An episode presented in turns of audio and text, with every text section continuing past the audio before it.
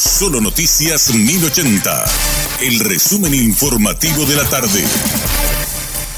Hola, soy Susana Arevalo y este es el resumen informativo de la tarde. El gobierno no cede en su plan de inaugurar las oficinas construidas en el puerto de Asunción pese a la prohibición municipal. Alegan que no fueron advertidos sobre las supuestas irregularidades. Las tareas de mudanza del Ministerio de Obras Públicas y de la Dirección Nacional de Aduanas continúan hasta ocupar el 25% de la capacidad. El ministro Rodolfo Segovia adelantó que este viernes habrá una nueva reunión con representantes de la municipalidad. El Ministerio Público instalará un centro de monitoreo de denuncias para las próximas elecciones generales. Los agentes fiscales harán un seguimiento de las denuncias ciudadanas a través de las redes sociales para actuar de oficio. También estarán distribuidos 100 agentes fiscales electorales en todo el país para atender los reclamos.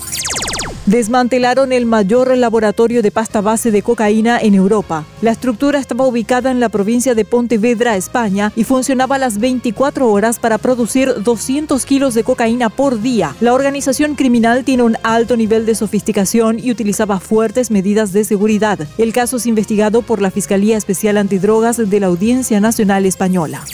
La fiscal que investiga la muerte de un presunto asaltante en Areguá aún no ha formulado imputación. Hoy declaró el dueño del local comercial quien disparó contra sus agresores. Sofía Galeano analizará todos los hechos y las evidencias para definir si imputa o no al dueño del comercio asaltado. De momento, el hombre no está detenido. Nosotros tenemos, eh, cierto, las imágenes del circuito cerrado también hablamos con el propietario del lugar, eh, pero tenemos que, hacer un análisis un poco más profundo al efecto de poder tomar una determinación eh, correcta. Para el efecto, hoy se va a hacer la extracción del proyectil, la morgue judicial, y eh, posteriormente el día de mañana, viernes, vamos a hacer una reconstrucción de los hechos. Yo estuve ayer acompañada durante la intervención por personal de criminalística y de investigación de delitos, ¿verdad? También por el médico forense. Luego de analizar de manera minuciosa todos los elementos que trajimos ayer del lugar, eh, ahí voy a tomar una determinación.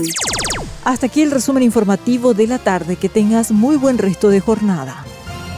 La información del día aquí, en Solo Noticias 1080.